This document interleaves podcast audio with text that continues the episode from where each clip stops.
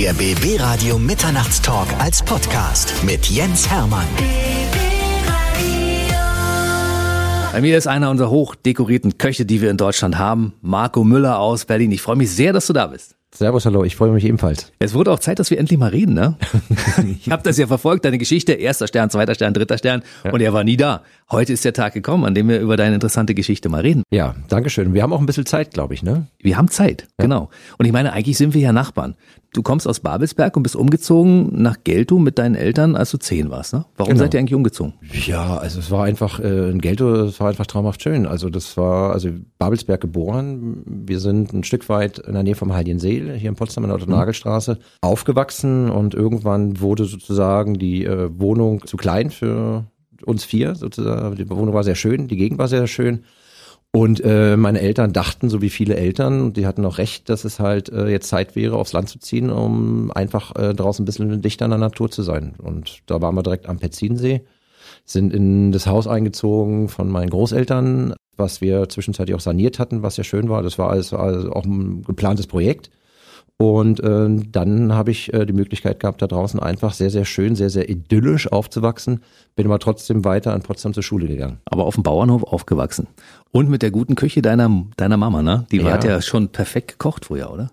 Ja, nicht nur meiner Mama, das war eigentlich. Die Oma auch. Äh, meine Oma. Also ich hatte halt eigentlich beides. Also ich hatte sozusagen diese ganz klassische Hausmannskost, wie sie auch früher gekocht wurde, so mit viel Fett. Mhm. Und äh, das ist halt mit viel geschmorten und äh, sehr traditionell. Das hat meine Oma gemacht. Die konnte Eintöpfe kochen, die waren nicht von dieser Welt. Und äh, meine Mutter war im Gegenzug so ein bisschen moderner. Sie hat versucht, einfach so ein bisschen modernere Rezepte auszuprobieren. Und so hatten wir halt beides gehabt. So ein bisschen zeitgemäße Küche und dieses Traditionelle. Und das alles aus Produkten, die wir hinten aus dem Garten fast rausgeholt haben. Du bist genau wie ich Ostkind. Ich bin ja 1966 in Ostberlin geboren, du 1970 in Babelsberg. Ja. Dementsprechend sind wir noch mit der guten, in Anführungszeichen, guten alten Ostküche aufgewachsen. Und früher ging es ja eigentlich nur um Menge. Ne? Das ist, man hat den Unterschied zwischen Restaurant und Hausmannskost äh, sehr, sehr schnell gemerkt, weil in den Restaurants konnte man zur damaligen Zeit nicht wirklich gut essen gehen. Und die Produkte, die es gab, die waren, also was Gemüse und Salat angeht, halt, das war alles top gewesen, fand ich halt. Obst, das ist, da kann man gar nicht meckern. Also zumindestens was dieses Regionale angeht. Aber wenn man wirklich essen gegangen ist, da war nicht viel Liebe im Spiel. Also die Leute in den Restaurants haben sich wenig Mühe gegeben, die Produkten waren nicht besonders gewesen. Also man hat eigentlich fast schon lieber zu Hause gegessen als im Restaurant. Hm, ich erinnere mich an diese Gummikartoffeln, die es im Restaurant immer gab, ne? ja. diese vorgeschälten Dinger genau. und irgendein Schweinebraten mit viel, viel Fett, Leipziger allerlei dazu. Steak au four gab's mit Pommes frites. Pfeffersteak und Zigeunersteak durfte man damals noch sagen, ne? Ja, das war äh, so Janka. Und das Lustige war ja, es gab ja wirklich überall das Gleiche. Mhm. Das ist auch, also man konnte nicht das Restaurant wechseln, sondern man konnte nur den Koch wechseln. Es gab mal schlechter und mal ein bisschen besser, aber das Angebot war überall das Gleiche. Das war schon ganz komisch. Ja. Du wolltest damals aber noch gar nicht Koch werden. Das war, kam erst ein bisschen später, ne? Du warst damals so, so ein bisschen Rebell als Punk unterwegs und hast du wahrscheinlich deshalb auch öfter mal ein paar Konflikte gehabt mit dem damaligen Gesetz, vermute ich mal, ja? Ja, das war ähm, ja schon eine Zeit, wo in die wir reingeboren wurden. Es war ja so Zeit des Aufbruchs, mhm. fand ich halt irgendwie. Man hat es schon gespürt. Also es war eine sehr hohe Unzufriedenheit, äh, finde ich, damals im Volk, ähm, also auch unter den Potsdamern und die wurde immer größer und in diese Zeit reingeboren zu werden, war auf der einen Seite relativ spannend, aber man musste sich, fand ich, halt auch positionieren. Weil es war, finde ich, auch nicht ganz einfach, weil man sozusagen entscheiden musste, finde ich, zwischen dieser sozialistischen Erziehung, die wir sozusagen, weil wir uns weggesperrt fühlten, halt eher abgelehnt haben. Es war halt nicht alles schlecht, muss ich ganz ehrlich sagen. Aber ich sag, ich suche mir das gerne aus und es war sehr diktiert. Dann finde ich, war relativ spannend gewesen halt. Ich war noch irgendwie noch in einem anderen Konflikt, weil indem ich nach Gelto gezogen bin, äh, hatte ich das Problem gehabt, dass aus Werder zum Beispiel, in Werder war damals ein Hochburg von Skinheads gewesen. Mhm. Ja. Ich habe keine Ahnung, wie das sozusagen entstanden ist, aber man hat auf einmal gesehen, da waren auf einmal sozusagen Leute, die sich sozialistisch engagiert haben, die wollten dich einfangen, dann waren sozusagen das Skinheads gewesen, was mir halt überhaupt nicht gefallen hat, halt irgendwie sozusagen dieses rechtspopuläre Und das war eine Zeit, wo man sich selber positionieren musste, wer du bist. Ist ja, man ist ja man auch vom Alter her in einer Entstehungsphase gewesen. Und deswegen lag mir das Punksein sehr gut, weil ich sozusagen mich frei entwickeln wollte und damit halt aber auch Position zeigen wollte. Und Punksein war genau so eine Position, wo ich mich dazwischen packen konnte mit einer eigenen Einstellung aber halt auch den Wille, äh, etwas zu bewegen oder halt auch nicht die Klappe zu halten. Mhm, aber im Osten hatten sie dich damit natürlich auf den Kickern. Das hat mir im Nachgang einige Schwierigkeiten bereitet. Die haben nicht lange gewährt, weil ähm, wo die Grenze aufging, war ich 19. Hm. Es hat auf jeden Fall dazu geführt, dass ich äh, mein Abi nicht machen konnte und ähm, dass mir sozusagen einige Türen äh, verschlossen blieben, was natürlich meine Entwicklung zu dem Zeitpunkt beeinflusst hat weil ich eigentlich künstlerisch mich weiterbilden wollte. Wolltest Bildhauer werden, ne? Ja, ich weiß es, wenn ich ehrlich bin. Ich wollte irgendwas, also ich habe, äh, ähm, wir sind ja aus dem Freundeskreis meiner Eltern mit wahnsinnig viel spannenden Künstlern groß geworden, die bei uns ein- und ausgingen. Das war auf der einen Seite halt auch eine politische Prägung, auf der anderen Seite halt, aber das, das, das lag mir einfach. Das ist einfach was mit deinen Händen machen, malen, mhm.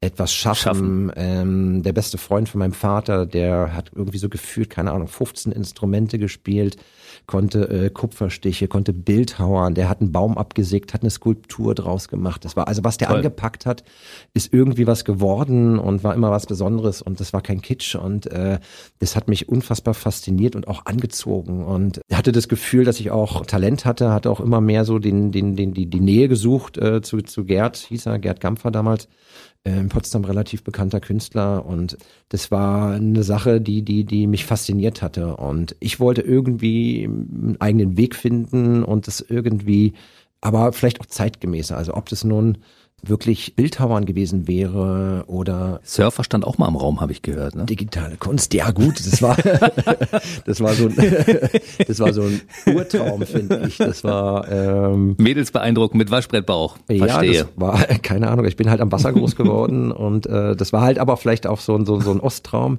weil im Grunde genommen wir, ich, nee, ich sag mal so, wir waren irgendwann mal am, am, am Meer. Das war damals am Schwarzen Meer. Weiter durften wir ja nicht da waren unfassbar schöne Wellen gewesen. Und da hatte ich so ein Bodyboard gehabt und ich bin aus diesen Wellen nicht mehr rausgekommen. Ne? Also mit diesem Bodyboard immer rein, rein, rein, blaue Lippen, hab schon gezittert wie Espenlaub.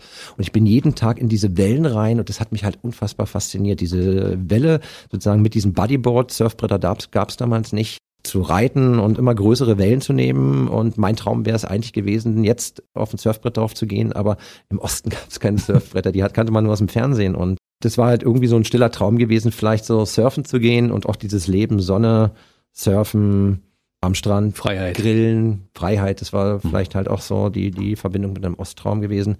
Aber halt auch gerade trotzdem diese Wellen und ähm, reiten zu können. Ich habe das dann, ähm, später habe ich das dann gemacht, dass ich mir ein Surfbrett genommen habe und öfters mal nach Portugal gefahren bin. Ein sehr guter Freund von mir ist da unten, hat eine Surfschule, wo ich mir das dann angeeignet hat. Aber zu dem Zeitpunkt hatte ich dann auch nicht mehr die Zeit, weil als Koch und Kochen und äh, Surfen verträgt mhm. sich nicht. Das werden wir gleich mal im Detail auseinandernehmen. Mittlerweile bist du hochdekorierter Koch und irgendwann kam der Berufswunsch Koch. Ja. Du hast früher als Jugendlicher schon einen Angelschein gehabt und irgendwelche Fische geangelt und die auch schon relativ gut zubereitet, ne? Aber zu dem Zeitpunkt gab es auch noch gar nicht den Wunsch, irgendwann Koch zu werden. Das kam dadurch, dass das äh, Abitur dir verwehrt wurde und du irgendwas anderes finden musstest. Ja, ich hatte halt das Glück, äh, sozusagen äh, in, in dem Haushalt aufzuwachsen, in dem ich aufgewachsen bin. Und das war mein Opa statt hinten im Garten. Meine Oma, meine Mutter haben halt viel und gerne gekocht. Aber das ist halt vielleicht auch der, der, der innere Wunsch gewesen, äh, die Gerichte manchmal so zu bereiten, wie man es dann wirklich gerne mag. Und äh, wenn meine Mutter ein bisschen später reinkam, war ich mir halt auch nicht zu schade gewesen, selber mal den Topf zu nehmen und Essen zu kochen. Und es ist in der Tat halt auch in meiner Jugend häufiger passiert, dass ich einfach angefangen habe, zu kochen, zu experimentieren. Wenn es nichts geworden ist, hatte ich eher Ehrgeiz, wo man sagt, okay, beim nächsten Mal will ich es besser machen. Und äh, die Frage war, wie und habe dann angefangen zu experimentieren und habe dann aber auch festgestellt, umso länger ich das gemacht habe, umso häufiger, umso mehr ich das versucht habe zu perfektionieren, umso häufiger ist es passiert, dass die Leute gefragt haben, ob sie nicht mitessen können, so Freunde Ach, oder ähm, wo man gemerkt hat, dass das also nicht nur mir schmeckt, sondern dass das sozusagen halt auch mein näheres Umfeld fasziniert ja, Berufswunsch war es nicht, sondern das war eher sozusagen ähm, der Sinn, etwas zu perfektionieren oder zu erfahren oder rauszufinden, wie das überhaupt funktioniert mit diesem Kochen. Und ähm, das hätte halt auch ein Hobby bleiben können. Ähm, hätte man mich damals im Abitur zugelassen, glaube ich, hätte ich erstmal sozusagen wirklich geschaut, dass ich äh, diesen, diesen Weg, äh, eine künstlerische Heimat zu finden, irgendwie eine Ecke zu finden, wo ich mich wohlfühle halt, äh, was ich machen möchte, dann war es relativ schwierig für mich, einen Berufswunsch wirklich zu haben, weil es gab wenig Berufe, die ich natürlich ohne Abitur die mir sozusagen gelegen haben, wo ich mir vorstellen konnte, dass ich das mein Leben lang tue und zwar gerne, ne? also mit Leidenschaft. War ja und bin auch immer noch ein sehr leidenschaftlicher Mensch. Und Kochen war in der Tat äh, das einzigste gewesen als Idee, was mir nicht absurd vorkam halt irgendwie. Also ich hätte mich nicht als Klempner gesehen, als Tischler, das sind alles tolle Berufe und auch die Berufe, die damals halt auch Zukunft hatten und auch immer noch, aber dieser Beruf Koch hatte in mir etwas ausgelöst, wo man sagt, okay, das könnte ich jetzt unter den Voraussetzungen ausprobieren und ähm, habe dann sozusagen meine Kochlehre gemacht und ähm, habe im Nachgang halt auch sozusagen die Faszination und die Leidenschaft darin entdeckt. Ich glaube, ein Freund deines Bruders war irgendwie kochen und hat gesagt, das kann man, glaube ich, ganz gut machen, das geht, da kannst du dich entfalten. Und als du anfingst, hast du, glaube ich, nur in der Küche gestanden und musstest so niedere Arbeiten machen, in Anführungszeichen. Also notwendige, niedere Arbeiten, Hühner klein schneiden, Gemüse schnippeln, also ein Zeug. Und das war so ein bisschen desillusionierend am Anfang, ne? Du bist gut informiert, du bist gut informiert. Natürlich. Ich, ich informiere mich über die Leute, die ich einlade. Ja, ähm, ja also es war schon so, ähm, dass äh, ein Freund von mir, der auch gerade seine Lehre hinter sich gebracht hatte, äh, gesagt hat, dass das ein Beruf ist, du kannst kochen, alles was du kochst schmeckt, probier's einfach mal. Also es war mal ein bisschen Überredungsarbeit schon auch mit dabei gewesen. Und äh, wo ich angefangen habe, war es dann halt auch so, dass ich halt ähm, relativ schnell, glaube ich, gelernt habe, weil ich mich auch damit schon auseinandergesetzt hatte. Aber wenn jemand etwas schnell aufnimmt, gibt es eine Ecke, wo er sich vielleicht auch irgendwann langweilt. Also mit der nicht vorhandenen Vielfalt die es auch zu dem Zeitpunkt gab. Und äh, ich hatte dann damals halt auch jemand bei mir in der Küche gehabt, also nicht mein Küchenchef, der hat mich gefördert damals, der das auch gesehen hat, sondern sein Stellvertreter, der dem äh, bin ich halt regelmäßig aneinander gestoßen, dem meine Ehrlichkeit sozusagen nicht so zugesagt hat. Er hätte sozusagen lieber etwas devoter erlebt. Die Version gab es von mir damals nicht und die gibt's auch heute immer noch nicht. Nee, glaube ich auch nicht. Und ähm, von daher sind wir damals häufiger ineinander geraten und äh, der hat mich dann halt äh, gerne versucht, so ein bisschen kleiner zu halten und hat dann sozusagen mir erst die kleineren, äh, unwichtigeren Arbeiten gegeben. Aber es sind ja trotzdem wichtigere Arbeiten. Also mittlerweile habe ich daraus auch viel gelernt halt irgendwie und man kann auch klein anfangen. Mein Glück war allerdings trotzdem gewesen, dass mein Küchenchef mich dann nach einem halben Jahr rausgenommen hat, weil ich in diesem halben Jahr das meiste gesehen habe, was es da zu sehen gab und habe dann sozusagen so eine, so eine Reise in Potsdam gemacht. Also hatte dann die einmalige Möglichkeit gehabt, dann wirklich in unterschiedliche Unternehmungen reinzugucken. Also ich war ein halbes Jahr zwischenzeitlich war ich dann hier in Potsdam in der Fischgaststätte gewesen, die damals ja auch irgendwie zu der Ostzeit doch schon ein besseres mhm. äh, Restaurant war und tolle Produkte hatte und wo Fisch so zubereitet wurde, wie in wenigen Restaurants damals im Osten halt. Also es war schon für mich viel zu lernen damals.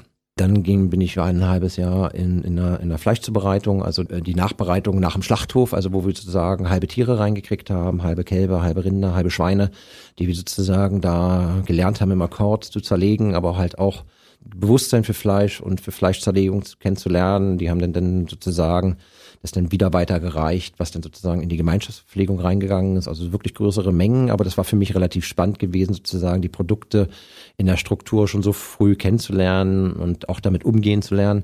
Und dann war ich im Auerochsen, glaube ich, am Stern mhm. noch in einem Restaurant, was damals äh, einen Ruf hatte, eine bessere Küche zu haben. Und so habe ich sozusagen vier unterschiedliche äh, Lokale damals in meiner Lehre kennengelernt und habe die Möglichkeit gehabt, dadurch halt auch eine relativ große Bandbreite für diese Zeit kennenzulernen. Und dann war ich mit 18 fertig. Und dann hatte ich noch ein Jahr im Klosterkeller damals, diese Grillbar, die aufgemacht hatte, das, das war, war schon ziemlich okay, ne? Für damalige Verhältnisse. Das war schon äh, sehr gut, was da gemacht wurde. Das war halt auch bewusster gewesen, dass da auch wirklich bewusst gekocht wurde. Ich muss aber zugeben, äh, zwischenzeitlich hat man mich versucht, äh, in so eine Gemeinschaftsverpflegung versucht reinzustecken. Also man hat damals auch im Osten halt nicht die Wahl gehabt. Mhm. Also man war halt irgendwie so in dieser HO drin und die haben gesagt, wo sie jemand brauchen und haben dich nicht gefragt, wo du hin möchtest. Mhm. Ne? Also es war halt auch noch ähm, sehr suspekt und dann hat man mich versucht, da in so eine Gemeinschaftsverpflegung reinzustecken. Das ging halt gar nicht. Ne? Das ist eine Sache, da wäre ich auch totunglücklich gewesen mit diesen riesen Kesseln und mit diesen Pulvern, mit denen die da arbeiten. Das war halt genau das, was ich hätte nie machen wollen. Und dann hatte ich halt das Glück gehabt, weil ich mich damit halt auch wirklich nicht zufrieden gegeben habe, relativ schnell wechseln zu können und bin dann in diesen Klosterkeller reingekommen. Und das war dann sozusagen bis zur Wende schon ein recht spannendes Restaurant, wo ich sozusagen dieses eine Jahr mich weiterentwickeln konnte. Also wenn du mal resümierend dir das anschaust, dann war es sehr gut, dass du das hattest. Du hast damals den Einblick bekommen, wie man Fisch verarbeitet, wie man Fleisch verarbeitet, wie äh, ordentliche Produkte erzeugt werden und wie man damit umgeht. Das ist eine gute Grundlage für das, was du heute machst. Also kein Schaden ohne Nutzen, ne? Ja, also es ist, ich habe wirklich diese absolute Basis kennengelernt und die hilft mir heute noch weiter. Und dann ging's in Grunewald, das war dann deine erste Weststation. Ja. Und wenn man sich dann deine Vita so anguckt, dann bist du quasi fast im Jahrestakt gewechselt und immer in den Positionen aufgestiegen. Und ich habe so das Gefühl gehabt, Marco Müller ist da durchgerannt, hat einfach nur überall alles, was in Informationen zu kriegen war, dort aufgesammelt und mit dem Wissen von da dann auf die nächste Station. Ja, also das war dann so diese beiden äh, Geister, die äh, in mir waren. Das eine war ähm, Kennenlernen. Also es ist ja unfassbar, was da für mich, für eine Welt auf mich zukam. Ne? Das ist einmal diese, diese Produktvielfalt. Ne? Also wir haben sozusagen absolute Basis kennengelernt im Osten, wo du, wovon ich heute wirklich noch lebe. Aber diese Produktvielfalt, die damals auf mich zugeströmt kam, die war halt enorm. Das war also die wenigsten Produkte, mit denen dann gekocht wurde oder mit denen man kochen konnte, waren Produkte, die ich kannte oder das war schon ähm, ein Punkt, wo, wo ich sozusagen wie ein Schwamm alles aufgenommen habe und wo ich wirklich mich auch fast ausschließlich äh, damit beschäftigt habe, Produkte, Produktverarbeitung kennenzulernen und sozusagen die Küchen, die damit verbunden sind. Und das ist, äh, habe da wirklich Tag und Nacht äh, mich damit auseinandergesetzt oder halt auch zu Hause gekocht, viel gelesen, mir Bücher geholt und dann halt auch die äh, Restaurants rausgesucht, wo ich äh, das lernen konnte, was ich sozusagen gerade brauchte, um so dieses Portfolio wieder aufzufüllen, was sozusagen ja kulinarisch bei mir überhaupt nicht belegt war, weil es ja im Osten sozusagen ja relativ einfache, geradlinige Küche gab. Und dann habe ich mich erstmal versucht, da durchzukochen, aber auch zu finden, ne, sozusagen.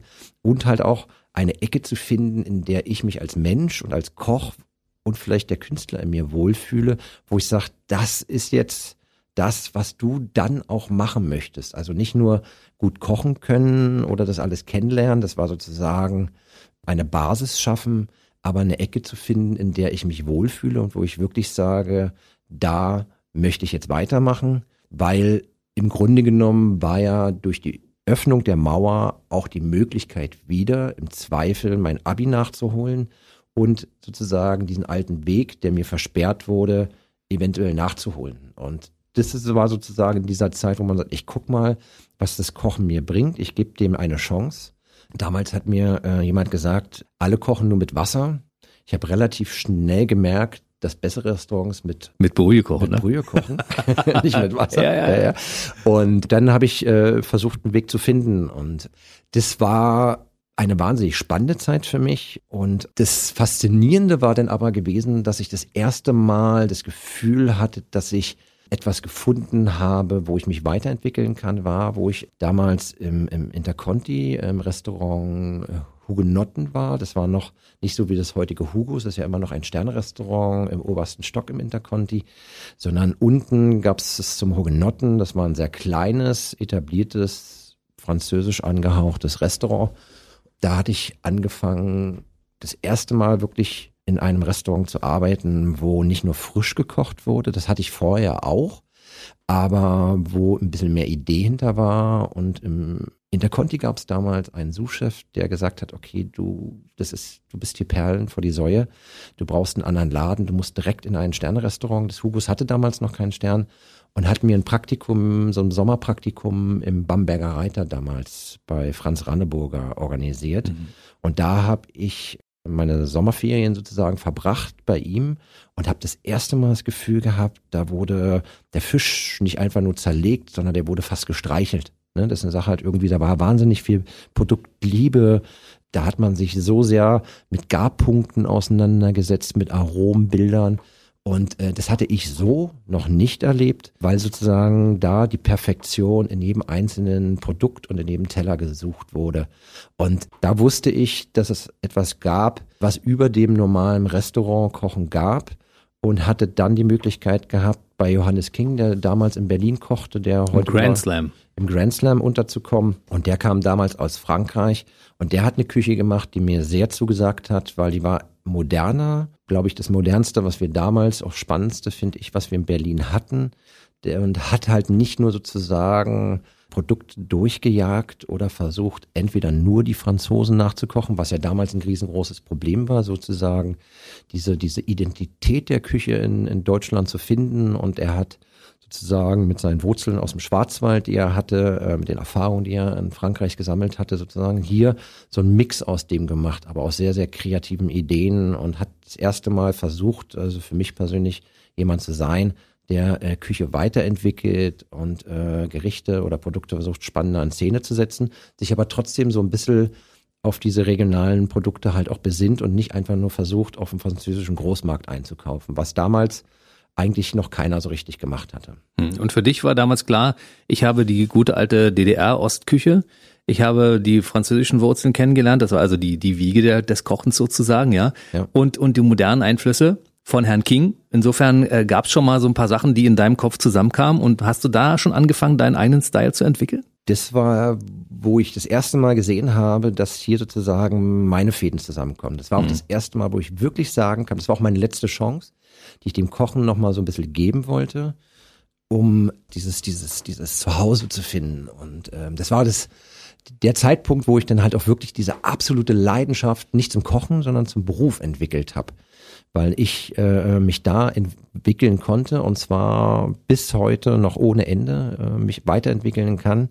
Da aber eine Küche gemacht wurde, wo man sich auf der einen Seite selber reinbringen kann, aber dann sozusagen meine Wurzeln oder äh, meine Idee von Küche, von Gerichten sozusagen das erste Mal man die Möglichkeit hatte, sich da so auch so ein bisschen auszuprobieren oder jemand hatte, der das ähnlich gesehen hat.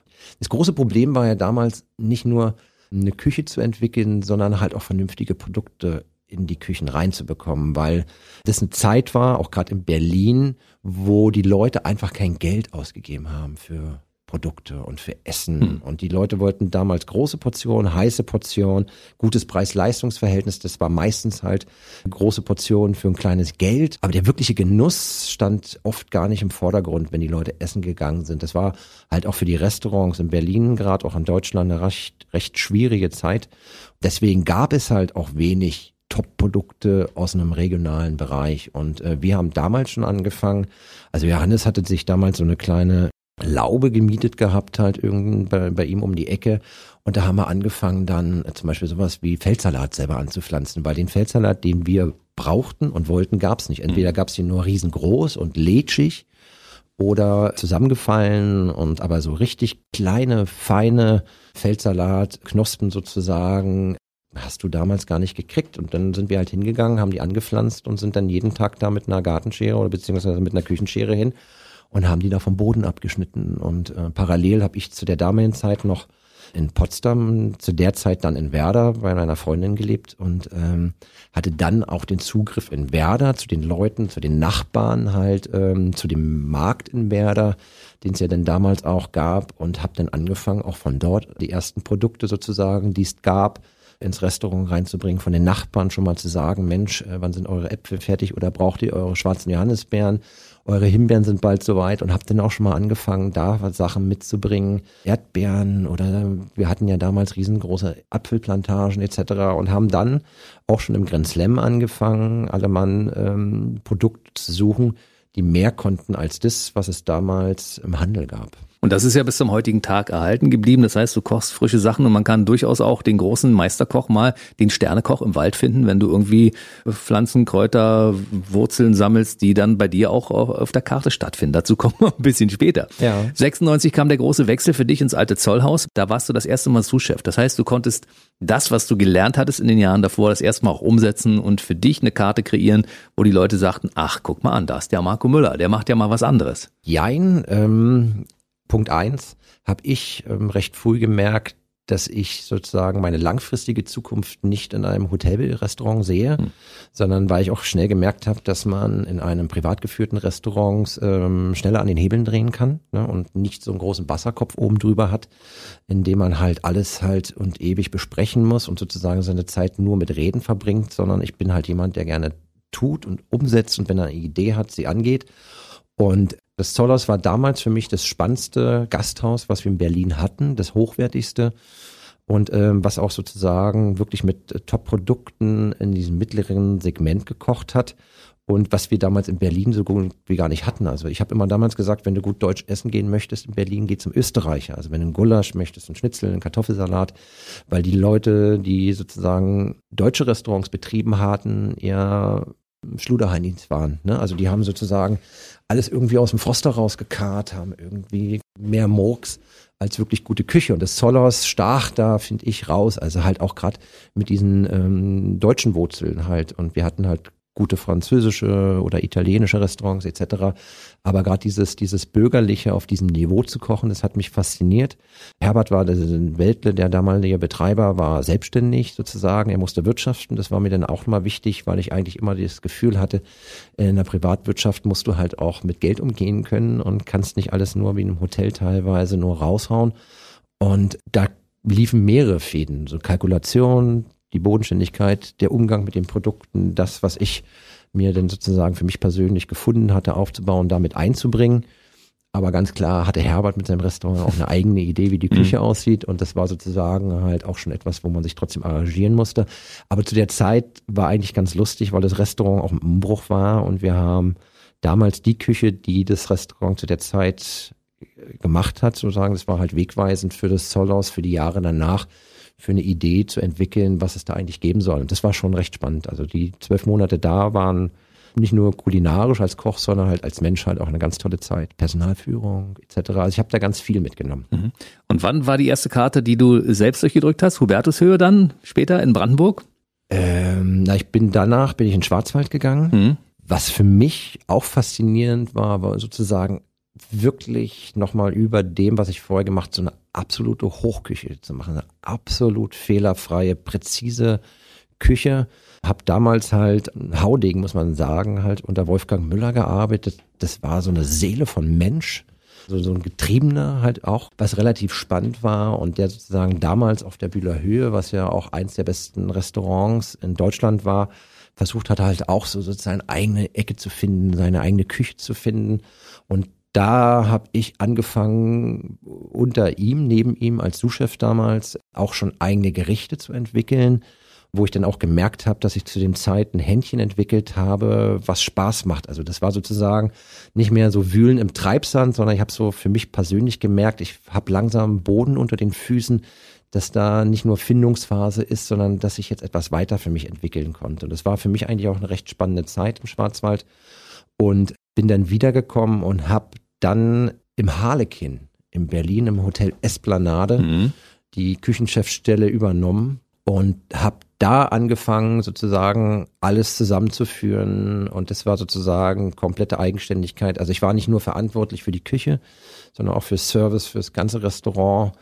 Und da haben wir das erste Mal äh, sozusagen komplett eigene Wege, eigene Schritte äh, vollzogen und haben versucht, das alles anders zu machen, was ich gesehen habe und äh, das nicht zu berücksichtigen, was alle anderen machen, sondern wirklich neue Wege zu gehen und eine Küche versucht zu entwickeln, die etwas Einmaliges ist und etwas, wo ich sage, da gehst du ins Restaurant und genau auf das hast du Bock, das würde dich faszinieren, begeistern, das bringt mir leuchtende Augen und zwischen Handwerk, zwischen Produkten, zwischen Kochen, zwischen Garpunkten, aber trotzdem immer noch so spannend, dass es nicht überall das Gleiche gab, was ja zu der damaligen Zeit war. Man, man hat sich ja zwischen Ost und West zu dem Zeitpunkt dann wenig geändert gehabt. Äh, man konnte in diesen ganzen Top-Restaurants in Deutschland das essen, was die Franzosen vorgekocht haben. Wir hatten hier wahnsinnig viel Interpretation der französischen Küche und damit wollte ich halt aufräumen. Ich habe gesagt, okay, wir haben so viel eigene Ideen und da haben wir sozusagen gestartet, sozusagen auch so ein bisschen gegen den Strom zu schwimmen.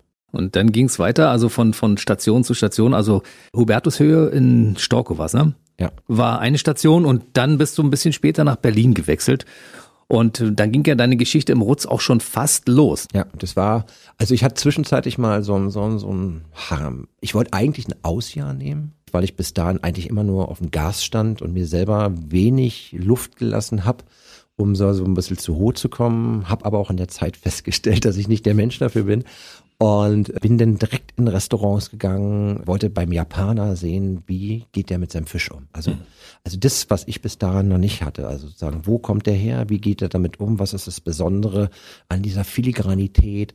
War aber auch bei einem Araber gewesen und hat mir gezeigt, wie man wirklich einen originalen Couscous ansetzt oder halt auch beim Japaner, wie setzt man Sushi-Reis an? Wie dämpft man Reis? Ne? Also nicht so wie, wie in Europa, dass man ein Risotto kocht und äh, was hat es auf sich, welchen Sinn ergibt es und äh, welche Aromenbilder entstehen da und ähm, so bin ich halt in unterschiedlichste Küchen gegangen und habe einfach geschaut, äh, mir bestimmte Handwerklichkeiten angeschaut und dann bin ich in die Hubertus für, habe da drüben halt auch für das Rutz, finde ich, sehr, sehr spannende Kontakte aufgetan, weil ich sozusagen außerhalb von Berlin nicht nur gut kochen konnte dort, sondern auch in, einer Region war, wo sozusagen die Produkte waren, mit denen ich halt auch aufgewachsen mhm. bin und dann auch viele Leute da draußen kennengelernt hatten, die einfach auch Spaß hatten, die das zu liefern und bin dann von der Hubertushöhe wieder zurück nach Berlin ins Rutz, wo ich damals halt auch, also Lars Rutz muss man wissen, wir beide haben uns im Harlekin kennengelernt. Und Der ist leider verstorben, 2003, genau, ne? Genau, im, im Dezember 2003. Und äh, wir haben sozusagen die Zusammenarbeit, die wir uns im Harlegen gewünscht haben und das Konzept, was wir uns damals ausgesponnen haben und was er zu dem Zeitpunkt schon angetrieben hatte, wollte ich sozusagen 2.4 im Januar dann ähm, körperlich auch mit einsteigen und Vollgas geben und leider ist er an, an Hautkrebs verstorben. Aber die Idee war so stark gewesen, die wir und auch er damals hatte, auch mit dem Thema Wein, dass wir viel von dem, was wir uns damals überlegt hatten, was von, was er damals halt auch begonnen hatte, als Brückenpfeiler halt auch weiterleben konnten. Dann habe ich ähm, im Januar 2004 im Rutz angefangen, wollte eigentlich mit Lars Gas geben, stand dann mit der Familie Schmidt da, die dann nicht. Die Inhaber, ne? Die Inhaber, die damals 50-prozentige Teilhaber waren, dann 100-prozentige und haben uns dann überlegt, wie wir weitermachen. Ralf Zacher war dein Vorgänger. Und Ralf war genau die ersten zweieinhalb Jahre vor mir da und hat schon mal gut vorgelegt gehabt und hat den Laden mit Lars zusammen sehr, sehr schön platziert, finde ich halt, weil die Idee, die wir damals hatten, war eine regionale, moderne Berliner so, so ein Bistro-Restaurant, Galerie, aber mhm. eher eine Galerie, ne, wo man sagt, so, wo Weine präsentiert werden, wo Produkte, Küche präsentiert wird und nicht in eingestaubten Hallen, äh, wie man auch früher Weine erlebt hat in, in Deutschland oder in Frankreich oder so, wie man es vielleicht so die Kellergewölbe so gemocht hat, sondern wir haben gesagt, wir suchen ein Restaurant, was eher eine Galerie, helle, offene Räume, wo man eine andere Wahrnehmung hat, keine Tischdecken, kein Silberbesteck. Wir haben das alles gestrichen gehabt, sondern haben gesagt, wir finden unseren eigenen Weg, der hierher gehört. Und da hatte Ralf die ersten zweieinhalb Jahre schon sehr schön vorgelegt. Und dann habe ich zwei, vier da angefangen, Gas zu geben. Zu dem Zeitpunkt war aber noch nicht klar, dass du dich irgendwann mal auch dafür interessierst, einen Stern zu kochen. Ne? Mittlerweile sind es ja drei, das können wir ja sagen, aber zu dem Zeitpunkt 2004, da war ja, glaube ich, die Ausrichtung eine ganz andere. Wir machen erstmal hier ein schönes Restaurant, das müssen wir erstmal ordentlich etablieren und dann gucken wir mal, in welche Richtung es geht. Das war unfassbar ehrlich. Das war erstmal eine Idee finden. Ich hatte relativ schnell gemerkt, dass das, was wir machen, Anklang gefunden hat, zumindest bei den Gästen. Nicht bei jedem Restaurantkritiker, muss man sagen, weil wir schon recht modern gearbeitet haben. Und jemand, der es klassisch altfranzösisch haben wollte, denen haben vielleicht nicht alle Sachen gleich gefallen. Und wir haben aber zu dem Zeitpunkt halt auch, auch vorher festgestellt, dass uns das wurscht sein muss. Ne? Wir hatten, die Idee war stärker gewesen. Wir haben gesagt, wir verzichten erstmal auf alle Bewertungen und wollen erstmal wissen, wie stark die Idee ist, wie wir das etabliert kriegen, wie wir das aufgebaut kriegen, auch die ganze Idee mit diesen regionalen Produkten, mit dieser regional gedachten Küche, auch diese Wein, diese damals, da war auch die Weinszene war gerade komplett im Aufbruch. Und wir haben gesagt, wir lassen uns erstmal nicht ablenken. Ähm, das muss natürlich wirtschaftlich zu handeln sein, haben aber, nachdem wir auch gemerkt haben, dass sozusagen die Gäste da unfassbar euphorisiert waren, dass wir relativ schnell äh, viele starke Stammgäste aufgebaut haben, wussten wir, dass der Weg gut ist und ich hatte sozusagen den Rücken frei und konnte relativ unkompliziert, ohne Druck, der einzigste Druck, den wir hatten, war der, den wir uns selber gemacht hatten, uns da entwickeln und sozusagen wirklich eine eigene Handschrift, eine eigene Idee entwickeln und die mit Leuten aus der Region, die uns Produkte bringen und äh, die einfach stärker sein sollte, als einfach nur einen Stern zu kochen halt. Und ähm, bei gut kochen wollte ich auf jeden Fall. Aber das war eine Entwicklung, die haben wir uns Zeit gelassen und haben uns Stück für Stück immer weiterentwickelt und machen das halt auch immer noch. Ne? Also ich kann nicht sagen, dass ich fertig bin. Ich bin vielleicht was, was drei Sterne und den grünen Stern angeht für Nachhaltigkeit beim Michelin am Ende. Ja. Aber ich habe das Gefühl, immer noch nichts zu wissen. Ich bin immer noch so neugierig auf Sachen zu erfahren, weiterzuentwickeln, zu verstehen. Und ähm, wir sind immer noch irgendwie am Anschieben, habe ich das Gefühl. Das ist das, was damals Bernhard Moser mir erzählt hat. Bernhard Moser, Chef der Eat Berlin von dem großen Weinschmecker-Festival, sag ich mal, und auch Chef der Berliner Weinschule, hat damals gesagt, Marco Müller, das ist so ein Typ, der brennt. Den musst du erleben. Das ist total geil. Da schmeckt das Essen toll. Der entwickelt sich immer weiter und du gehst eine Woche später gefühlt hin und hat schon wieder was anderes am Start. Ja. Das ist der Eindruck. Und damals haben dann angefangen, auch die Kritiker zu sehen, ah, da gibt's ein neues Restaurant, ein neues Konzept. Das gucken wir, behalten wir mal im Auge. Und dann wurde es Restaurant des Monats, Restaurant des Jahres, Koch des Jahres. Dann gab's so die ersten Auszeichnungen. Und dann sind die Leute vom Michelin das erste Mal aufmerksam geworden. Genau. Also wir haben, glaube ich, nach vier Jahren unseren ersten Stern gekriegt. 2007. Ja, genau. Das war sehr beeindruckend. Und ich muss auch in dem Punkt wieder sagen, das war die Faszination, war also nicht nur diesen, diese Auszeichnung zu kriegen, sondern dass wir wirklich diese Auszeichnung für unsere Arbeit gekriegt hatten, weil wir wirklich zu dem Zeitpunkt einen eigenen Weg gegangen sind, der ähm, nicht Mainstream war, der war nicht gelernt äh, für die ähm, Restaurantführer, auch nicht für den Michelin, der damals logischerweise aus Frankreich kommt, erst mal geschaut hat, was ihre Bewertungskriterien sind. Und das waren französische Vorgaben. Und es war, glaube ich, das erste Mal, dass ein Restaurant wie wir mit einer Bistroküche, sage ich jetzt mal, weil das war vielleicht schon mehr, mit diesen ähm, regionalen Voraussetzungen, die wir haben, halt auch mit dieser offenen Idee und dass es nicht ein gediegener Raum ist. Wir haben damals nicht Vivaldi über die Boxen laufen lassen, nichts gegen Vivaldi, aber du bist wir, Rockmusiker. Wir, genau ja. und wir haben vernünftige Musik, also Musik, die wir hören, halt auch über die äh, Lautsprecher. Das war alles damals nicht normal gewesen. Die Tischkultur, die Musik, der Auftritt, auch unser Service. Wir haben einfach versucht, mit den Weg mit unseren Gästen zu gehen. Ne? Also sie nicht zu übervorteilen. Damals zu dem Zeitpunkt hatte ja die Sternegastronomie äh, so ein bisschen äh, unter dem Vorwurf zu leiden, dass sie selbstgefällig wäre oder dass man es gerne mit Absicht kompliziert machen würde und damit wollten wir halt aufräumen. Ne? Also wenn jemand, weil der Wein französisch äh, geschrieben wird und jemand Französischunterricht nicht in der Schule hatte, wenn er den Namen falsch ausspricht, äh, dass man über ihn lacht sondern dass man ihn mitnimmt, ne? dass mhm. man ihn berät, dass man ihn in diese Welt eintauchen lässt und nicht nur der französischen, sondern halt auch gerade der deutschen Weine und also da steht, steckte ganz viel Idee hinter und dass wir sagen wir mal für diese Idee und für diese Arbeit, die wir damals betrieben haben, halt den Stern gekriegt haben, das war wirklich schon äh, für uns was ganz Besonderes. Hast du damit gerechnet oder hast du darauf gehofft, dass sowas irgendwann mal passieren würde oder kommt sowas völlig überraschend?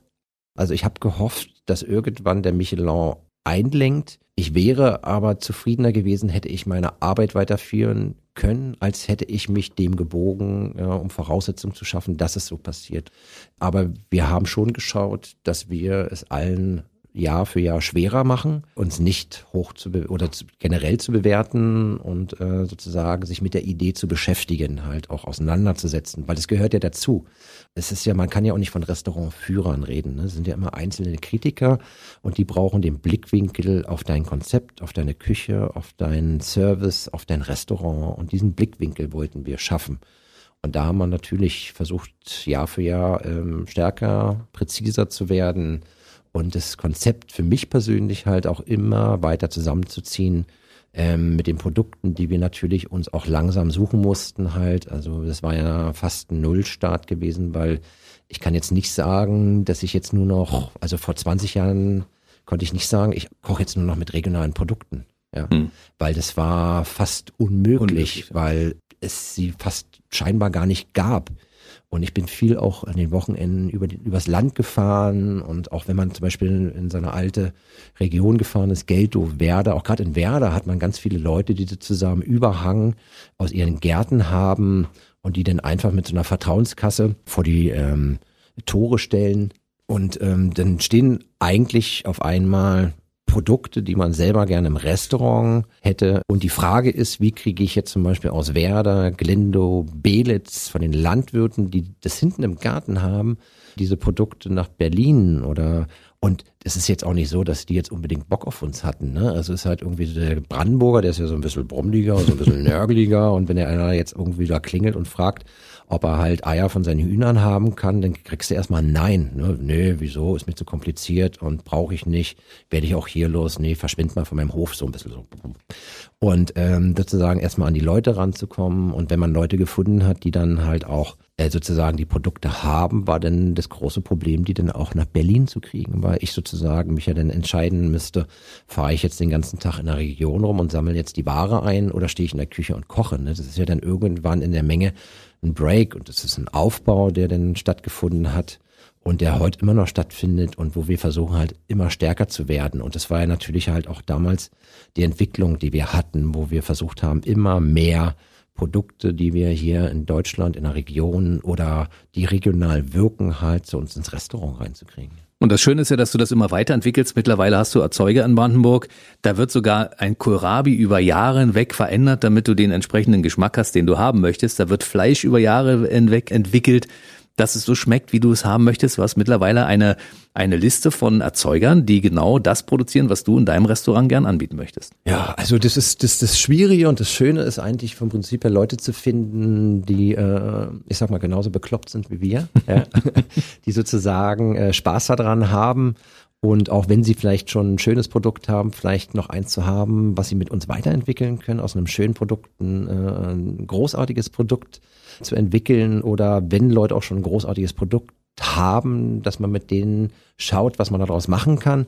Und dazu gehören halt unterschiedliche Reifungsprozesse, Haltung, Fütterung. Also wir, wir gucken prinzipiell mit Leuten, mit denen wir zusammenarbeiten, dass wir wissen, wie die ihre Tiere halten, artgerechte Tierhaltung. Die Fütterung ist uns wichtig. Äh, ich habe keine Lust, genmanipulierte Futtermittel in den hm. Tieren zu sehen oder halt auch solche Produkte bei uns ins Restaurant reinzuholen. Also das sind alles so Grundvoraussetzungen, die wir für eine Zusammenarbeit haben. Die sind nicht mit Pestiziden gearbeitet wird etc. Halt alles, das sind alles so Sachen, die uns wichtig sind und die nachher sozusagen auch unsere Küche nachher bilden. Und da muss man halt Leute finden, die da wirklich Lust drauf haben halt und das ist dann äh, wirklich spannend, was wir da mittlerweile aufgebaut haben. Und das wirklich Spannende ist naja auch zu gucken, ähm, dass man differenziert sieht. Ne? Also ich nehme vielleicht gerne so ein Produkt wie, wie, wie Kohlrabi, weil das einfach hier reingehört in die Region. Aber äh, man kann jetzt nicht sagen, also wenn man ein komplizierteres Produkt, zum Beispiel wie rote Beete, ja, also man kann jetzt nicht sagen, dass man rote Beete mag oder nicht mag, sondern hat bisher nur Blickwinkel bekommen, die einem vielleicht nicht zugesagt haben. Und äh, wenn man aufgeschlossener Mensch ist, probiert man das mal häufiger. Wenn man ein weniger aufgeschlossener Mensch ist, dann sagt man, mag ich nicht. Und dann versucht man es auch nicht mehr wieder und man verschließt sich da selber Türen. Aber es gibt viele Sorten davon, ne? Und äh, man muss halt wissen, äh, was, was, was, was rote Beete ist, ne? Mhm. Das ist eine Sache. Und das ist so wie mit einer Tomate zu vergleichen. Da verstehen wir es vielleicht leichter. Es gibt unfassbar viele Tomatensorten. Sorten. Und äh, jede schmeckt anders. Die eine ist süßer, die andere ist saurer, ähm, die andere schmeckt harziger, die andere weniger.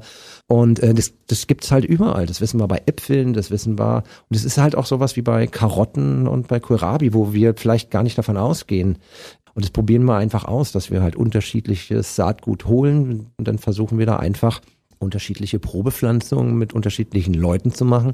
Und dann schauen wir, wer welches Resultat hat. Und dann fangen wir sozusagen an, ein Produkt aufzubauen. Und dass wir denn eins haben, was denn schon mal herausragend ist. Und man kann nicht nur einfach sagen, rote Beete mag man nicht, sondern wenn man sich damit auseinandersetzt, es gibt Sorten, die sind unfassbar nussig, also die haben so eine Eleganz und äh, wenn man auch weiß, wie man damit umgeht, wie man damit arbeiten kann in der Küche, dass man die Noten ganz, ganz liebevoll einbindet und dann Gerichte daraus macht, wo man halt Leute begeistert. Das ist dann am Ende unsere Kunst. Ne? Und auch, dass wir helfen den Leuten, wenn sie bei uns im Restaurant sitzen sozusagen. Das ist so eine Reise mit sich selber halt, halt auch durch Welten, sich viel über sich selber zu erfahren, aber halt auch zu verstehen, dass man äh, dem Produkt nicht die Schuld geben kann, wenn man es mal irgendwo schlecht gegessen hat, sondern dass man da, da ganz unfassbar faszinierende, schöne Sachen draus machen kann. Na, du hast 35 Jahre, knapp 35 Jahre diese Sache immer weiterentwickelt, hast immer neue Dinge dazu entdeckt und heutzutage finde ich ja die Kombination aus Wollschwein und grüner Wacholdernadel mit fermentierten Kohlrabi äh, erstaunlich. Das wäre mir nicht eingefallen. Und äh, du bist aber ständig am Experimentieren und guckst zum Beispiel auch mal bei einer, bei einer Linde, was kann man daraus machen? Früher gab es ja irgendwie Leute, die haben die Blätter verarbeitet. Das hast du auch für dich entdeckt. Also solche Sachen fließen in deine kreative Küche immer mit ein. Ja, das ist halt, die Frage ist, ähm, also dieses Wort regionale Küche ist schnell ausgesprochen, ne? ist halt irgendwie, wird auch dieser, dieses Wort Nachhaltigkeit oder Regionalität wird ja momentan sehr vielfältig genutzt oder auch teilweise missbraucht, auch dieses Greenwashing, was es mittlerweile von der Industrie gibt. Und deswegen kann man als Verbraucher vielleicht auch schnell genervt sein. Wir sind es halt nicht, weil wir wissen, dass man das pflegen muss, dass das ein, auch kein, kein, kein Trend, das ist eine Entwicklung. Mhm. Wir sehen da eine ganz klare Entwicklung drin. Und ähm, dann ist halt auch ganz klar, irgendwann stellt sich mal die Frage, was haben wir eigentlich für Produkte in, bei uns in der Region? Ne? Ist eine Sache, also über das, wenn man verstanden hat, dass man über den Tellerrand schauen kann, dass man äh, nicht nur auf die Produkte zurückgreifen muss, diese fünf, die sozusagen der Großhandel gerade abliefert, ähm, diese Individualität, auch wenn man bei seinen Landwirten draußen ist, wo man ich habe mir irgendwann schon in der Kindheit angewöhnt, einfach mal so, so immer so ein Blatt abzurupfen, zwischen den Händen zu reiben, dran zu riechen, ob da ätherische Öle drin sind oder mal auch zu probieren, wenn man jetzt ungefähr wusste, in welche Richtung das geht. Und genauso, wenn ich durch den Wald laufe, dann drehe, also drehe ich sozusagen äh, so Nadeln zwischen meinen Händen, mhm. versuche die ätherischen Öle sozusagen so ein bisschen freizusetzen und dran zu riechen. Und das ist unfassbar spannend, welche Vielfältigkeit wir als Aromen eigentlich in unserer direkten Umgebung haben. Aber diese Vielfältigkeit, die wir gar nicht mehr nutzen. Früher wurden die natürlich weitaus häufiger genutzt, auch was ich spannend finde. Und dann ist es halt, also ich habe mir glücklicherweise irgendwann vor über zehn Jahren angewöhnt, sehr, sehr regelmäßig joggen zu gehen. Zu der Zeit, wo ich noch im Tiergarten gewohnt habe, war es dann halt der Park im Tiergarten. Bin jetzt mittlerweile ein bisschen an den Stadtrand gezogen und gehe gut jeden zweiten Tag meine Runde laufen. Und es ist schon recht spannend, wenn man sozusagen halt auch wieder komplett ganz viel Zeit im Wald verbringt und schaut, was wächst da eigentlich auf dem Boden, welche Moose, welche Nadeln, wie riechen die, was kann man draus machen? Was kann ich für meine Küche daraus verwenden, ne? Genau. Und das ist halt auch spannend zu sehen, also auch zu verstehen, dass äh, ähm, simpel gesagt dieser filigrane Umgang auch teilweise mit diesen Aromen, die so mit einzubinden, wie man das wirklich für jedes Gericht sich individuell neu gewinnt oder welche Prozesse man hat. Man kann es sauer einlegen, man kann es frittieren und mixen, man kann es normal in einem normalen Öl mixen, dass man es halt dosieren kann. Man kann es irgendwo mit einbacken und auch jeder Nadelbaum hat wirklich äh, auch einen unterschiedlichen Geschmack. Dann hat er irgendwelche Buttons sozusagen, die Blüten oder ähm, die jungen äh, Zapfen zum Beispiel finde ich hm. auch wahnsinnig spannend, wenn man jetzt im späten Frühling äh, durch die Wälder geht und die Kiefern, die treiben so diese ersten grünen Zapfen raus, so wie der Walnussbaum zum Beispiel seine Nüsse. Ne? Also da kennt man das ja auch, dass man schwarze Nüsse, die sammelt man noch, wenn die grün sind, wenn die ha Schale nicht ausgehärtet ist. Die kann man dann anpieken, wässert man über drei Monate und dann kann man die sozusagen einlegen und dann kann man diese Nuss sozusagen, dadurch, dass die Schale noch nicht ausgehärtet ist, im Ganzen nutzen. Und man hat über diese drei Monate durch dieses ständige Wasserwechseln die Bitterstoffe aus dieser Walnuss rausgenommen. Und einen etwas anderen Prozess kann man zum Beispiel halt auch mit diesen Zapfen anwenden, dass man auf einmal diese jungen, noch nicht ausgehärteten Zapfen essen kann. Und da gibt es mittlerweile ganz viele spannende Produkte, die wir da für uns entdeckt haben. Und wenn ich ein Pfeilchen nehme, mhm. ganz schnödes Pfeilchen, dann gibt es natürlich Kollegen, die dieses Pfeilchen als dieses wunderschöne violette Blatt auf ihre Gerichte tun. Ich fand es immer fast viel faszinierender, wenn ich die Blätter beiseite tun, weil die eigentlich fast nach nichts schmecken. Und wenn man einfach mal in diesen Blütenkopf hm. reinbeißt, ne? Auch mit dem Flieder, ne? Ist halt irgendwie so Flieder, da sitzt ja sozusagen so, so, so ein Duft und so eine leichte Honigsüße im Frühjahr in diesen Kelchen drin. Und es ist halt äh, weitaus spannender, diese, oben diesen, diesen Blütenkopf zu verwenden, hm. weil da Geschmack drin sitzt. Und dann fängt man automatisch an, auch mal andere Blütenkörper zu probieren und auch Knospen. Ne? Und dann kommt man natürlich logischerweise halt auch auf die Idee, mal äh, die jungen Triebe äh, von der Linde äh, zu probieren. Und das war früher, äh, so vor 100 Jahren, hieß die Linde noch Salatbaum.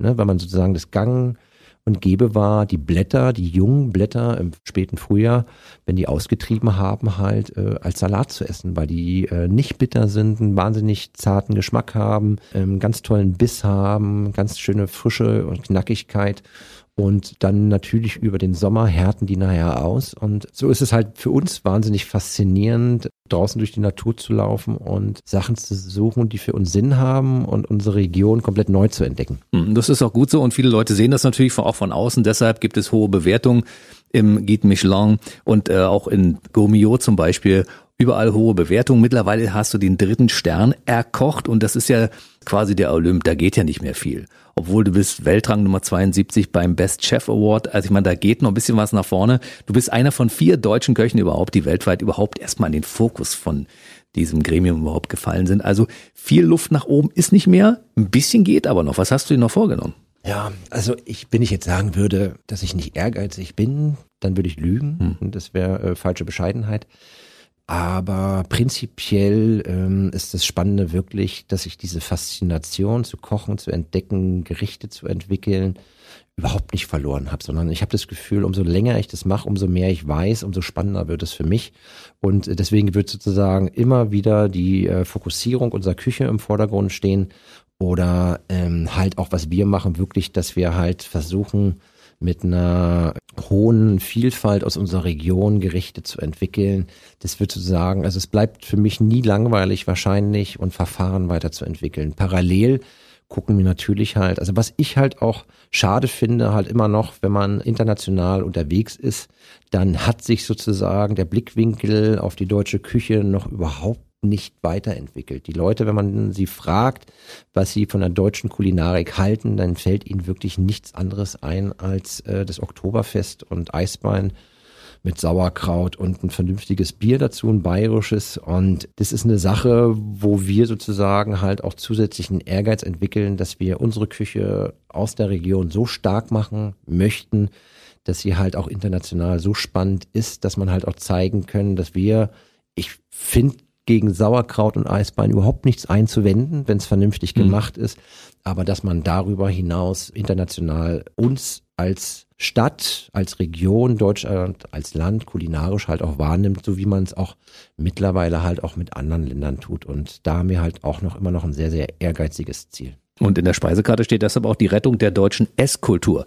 Das Restaurant Rutz ist aktuell geschlossen, wird aber Anfang März wieder eröffnet und es gibt noch ein zweites Restaurant, das alte Zollhaus. Rutz Zollhaus mittlerweile, ne? Ja. Beide haben hier ein, eine unterschiedliche Karte, aber ein ähnliches Konzept. Ähm, ja, also ist es im Grunde genommen, haben wir bei der Weiterentwicklung das Glück gehabt, beide Ebenen zu splitten.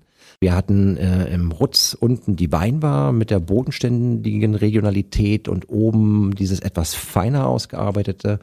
Die Weinbar an sich haben wir jetzt gerade schlafend gemeldet, die bauen wir gerade um, aber haben komplett diese ganze Konzeptidee dieser Bodenständigkeit, aber halt auch unsere Lieferanten, die Produkte, die Art zu kochen, auch die Weine und auch die Liebenswürdigkeit, vielleicht auch manchmal Frechheit von unserem Service, äh, mit nach Kreuzberg zu nehmen und haben die da drüben ins Rutz-Zollhaus getan, dass man immer noch beide Welten äh, erleben kann.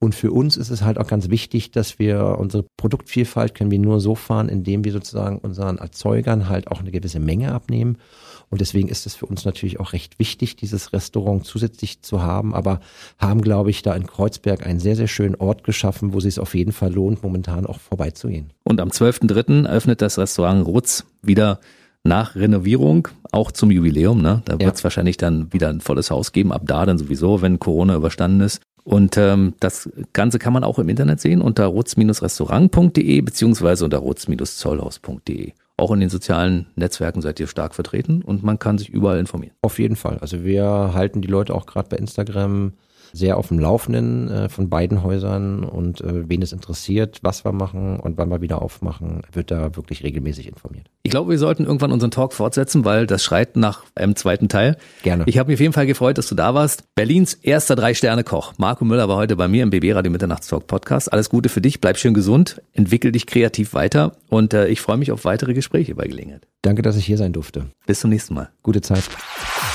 Der BB Radio Mitternachtstalk. Jede Nacht ab 0 Uhr. Und der neueste Podcast jeden Mittwoch.